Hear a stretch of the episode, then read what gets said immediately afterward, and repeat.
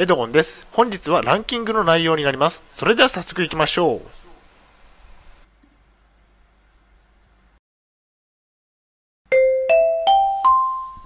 はい、HCAP チャンネルにようこそ。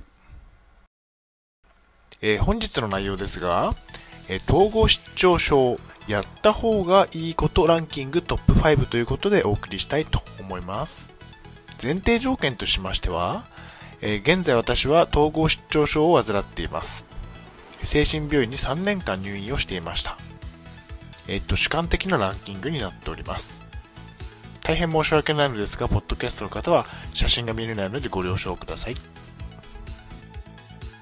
それでは、えー統合失調症でやった方がいいことの第5位から発表していきたいと思います。えー第5位は、えストレスの発散ですね。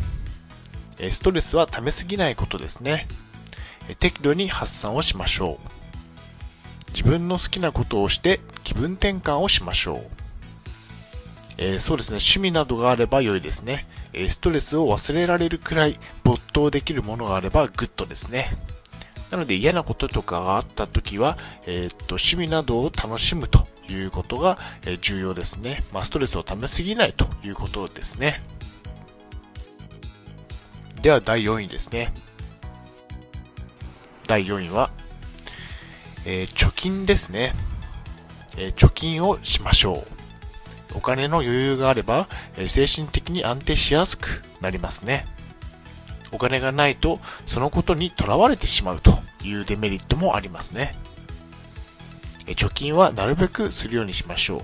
ある程度のお金の余裕があれば、精神的に安定しやすくなるでしょう。ということですね。まあ、そうですね、目安としては、うん10万、20万じゃ足りないというところですかね。まあ、50万、100万、150万とあれば、あれあればあるほど、えっ、と、心が安定するということなので、えーできる限り、えー貯めておくのが良いかなというふうに思ってますね。では、第3位ですね。え第3位は、えー朝昼晩の食事ですね。え3食きちんと食べることが重要ですね。お野菜や海藻を多めに摂りましょう。えーお肉やお魚もしっかりと食べ食べましょう。えーバランスよく食べると良いですね。食事も統合失調症からの回復には大事な要素ですね。バランスよくしっかり食べるようにしましょう。スナック菓子やファーストフードなどは控えましょうということですね。まあ、食事も3食きちんと食べて、まあ、とても、病気には良い影響があるかなというふうに思ってますね。なるべく、スナック菓子などは食べない方が良いと思いますね。では第2位ですね。えー第2位は、運動ですね。えー運動をしましょう。筋トレ、まあ、腕立て伏せ、腹筋、スクワットなどをやると良いかもしれませんね。えウォーキング、サイクリング、ジョギングというと言ったところも、まあ、有酸素運動ですね。そちらの方もやった方が良いでしょう。また、えーお金がある方はジムに通うという方法もありますね。まあ、私はジムには通っていませんね。で、スポーツも、えーできるで、できればした方が良いかもしれません。まあ、自分に合った運動をするのが良いですね。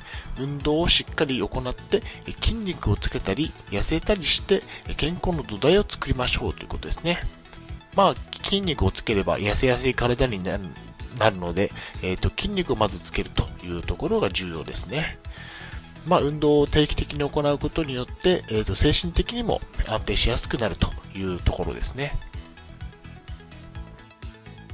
それでは第1位ですね。第1位は、えーっと、睡眠時間の確保ですね。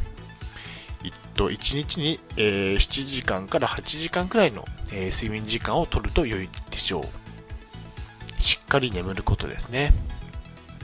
え睡眠不足は作業効率や集中力の低下を招くので、あまりお勧めはしませんね。まあ、睡眠不足になると統合失調症の病気にも悪影響があるでしょう。え幻聴や被害妄想が強く現れる可能性もありますね。しっかり眠りましょう。え7時間から8時間が良いらしいですね。まあ、私は、えー、っと、毎日8時間眠るようにしていますね。まあ、8時間眠れば結構、えー、翌日スッキリとするので、えー、っと、それくらいを眠ることがおすすめですね。まあ、働いていたいる方は、え8時間眠るのは難しいかもしれませんが、まあ、できる限り、え7時間以上は眠りたいなというふうに思っていますね。えそれでは本日の行動プランに入っていきたいと思います。え睡眠をしっかりとりましょう。運動をしましょう。バランスの良い食事をしましょう。これらの基本を抑えることで、統合失調症を克服しましょうということですね。まあ、睡眠、運動、食事などの基本を抑えることが重要ですね。え継続できれば統合失調症も改善されていくでしょうということですね。では本日の振り返りに入っていきたいと思います。本日の内容は、統合失調症やった方がいいことランキングトップ5ということでお送りしました。第5位はストレスの発散ですね。第4位は貯金。第3位は朝昼晩の食事。第2位は運動。第1位は睡眠時間の確保でした。はい、最後に終わりにです。最後までご覧いただきありがとうございます。ブログ h キャップを3年間運営しています。Twitter もやっています。チャンネル登録、いいねボタンを押していただけると嬉しいです。また次の動画、ポッドキャストでお会いしましょう。病気の方は無理をなさらずお過ごしください。